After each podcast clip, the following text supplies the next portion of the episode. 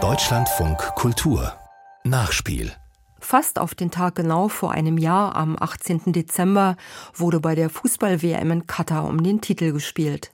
Das Finale, das Argentinien gewann, fand in Lucé statt, einer Vorstadt von Doha, die innerhalb weniger Jahre aus dem Wüstensand gestampft worden war.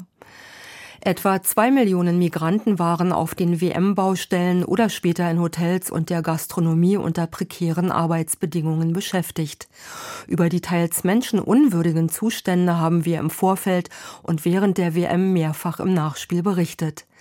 Mein Kollege Maximilian Rieger war damals in Katar und hat jetzt erneut das Emirat am Persischen Golf bereist. Ich wollte von ihm wissen, ob er Gastarbeiter und Gastarbeiterinnen, die noch im Land sind, treffen konnte und ob sich deren Situation inzwischen verbessert hat. Ja, mit ein paar Menschen ähm, konnte ich sprechen. Ich bin dafür in die Industrial Area gefahren. Da war ich auch schon vor einem Jahr. Das ist die Gegend, in denen besonders viele Gastarbeiter leben und auch teilweise arbeiten.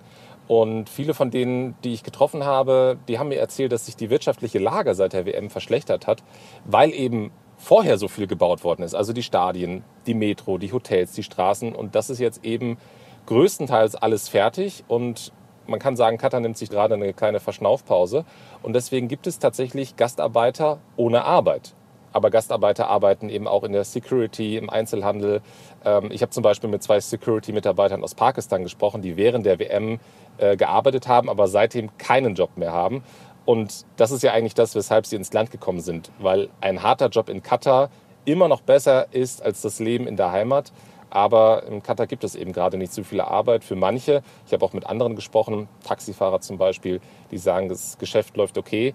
Ähm, aber das ist so ein bisschen gerade die Realität, dass sich die wirtschaftliche Lage ein bisschen abgeschwächt hat. Was hat sich denn bei denen, die noch Arbeit haben, was hat sich denn zu ihren Gunsten verändert? Es hat Reformen gegeben, zum Beispiel beim Hitzeschutz. Ganz wichtig in Katar, in den Sommermonaten dürfen jetzt keine Arbeiten mehr draußen stattfinden oder nur dann, wenn zusätzlicher Schutz gewährleistet ist, zum Beispiel durch eine Kühlweste.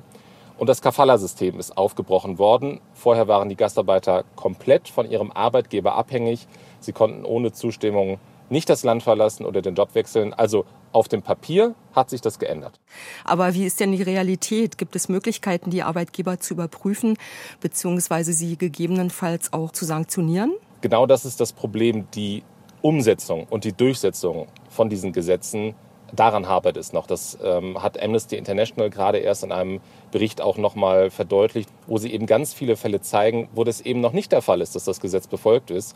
Und ich habe auch mit Max Tounon gesprochen in Doha. Er ist da Bürochef der Internationalen Arbeitsorganisation ILO. Das ist eine Unterabteilung der UN. Und er sagt auch, die Gesetze und Verordnungen haben sich so schnell geändert wie sonst kaum nirgendwo auf der Welt aber es gibt immer wieder Fälle, wo dagegen verstoßen wird. Wenn wir an Hausangestellte denken, ja, vor ein paar Jahren wurden Gesetze dazu verabschiedet. Aber wenn wir uns mal die Arbeitszeit angucken, das Recht, einen Tag in der Woche frei zu haben, ist etwas, was ganz offensichtlich nicht überall angewendet wird. Da gibt es also noch viele Lücken. Uh, Aber was wir sehen können, ist, dass sich das Arbeitsministerium weiterhin verschrieben hat, nicht nur mit der uh, ILO, sondern auch mit anderen internationalen und nationalen Institutionen zusammenzuarbeiten, um diese Probleme und Lücken zu reparieren. Und diese Probleme und Lücken, die existieren eben tatsächlich noch zahlreich. Und das zeigt der Report von Amnesty International. Gibt es dann eine Möglichkeit für Gastarbeiter und Gastarbeiterinnen, ihre Rechte einzuklagen? Werden sie dabei zum Beispiel von der ILO unterstützt? Ja, es gibt so einen Prozess, der dauert im Moment nur sehr lange. Und auch das ist ein Kritikpunkt von Amnesty International und auch der ILO. Es dauert teils Monate, bis dort der Prozess durch ist. Und so lange stehen die Arbeiter und womöglich auch die Familie zu Hause im Heimatland ohne Geld da. Und das ist einer der Punkte, die die ILO jetzt auch besonders intensiv mit der Regierung angehen möchte. Die FIFA, um jetzt mal sozusagen zum anderen Player zu kommen, hat mit der WM 2022 die gewaltige Summe von rund 7,5 Milliarden Dollar eingenommen. Haben die Arbeitsmigranten und Migrantinnen davon in irgendeiner Weise profitiert? Wegen der Menschenrechtsverletzungen, über die wir ja auch schon gesprochen haben, sollten ja Entschädigungen gezahlt werden auch an die Familien der gestorbenen Gastarbeiter, deren Zahl ja nach wie vor ja nicht feststeht, beziehungsweise die Angaben gehen ja da sehr, sehr weit auseinander. Also das war und ist immer noch eine Forderung von einem Bündnis von Menschenrechtsorganisationen, internationalen Gewerkschaften und auch Fangruppierungen, dass die FIFA Entschädigungen zahlen sollte. Vor der WM hat die FIFA sich auch, sagen wir mal, in die Richtung offen gezeigt, bis dann Gianni Infantino in der Pressekonferenz vor der WM gesagt hat, Entschädigungszahlungen sind Aufgaben der Regierung, nicht der FIFA. Und von dieser Position ist die FIFA seitdem auch nicht wirklich abgerückt. Es gibt zwar Gespräche zwischen der ILO und der FIFA, wie ein Fonds aufgesetzt werden könnte, der generell Arbeitern bei FIFA-Turnieren helfen könnte, aber da ist noch nichts Konkretes da. Aber es gibt immerhin innerhalb von Katar einen Fonds, der auch Millionensummen auszahlt.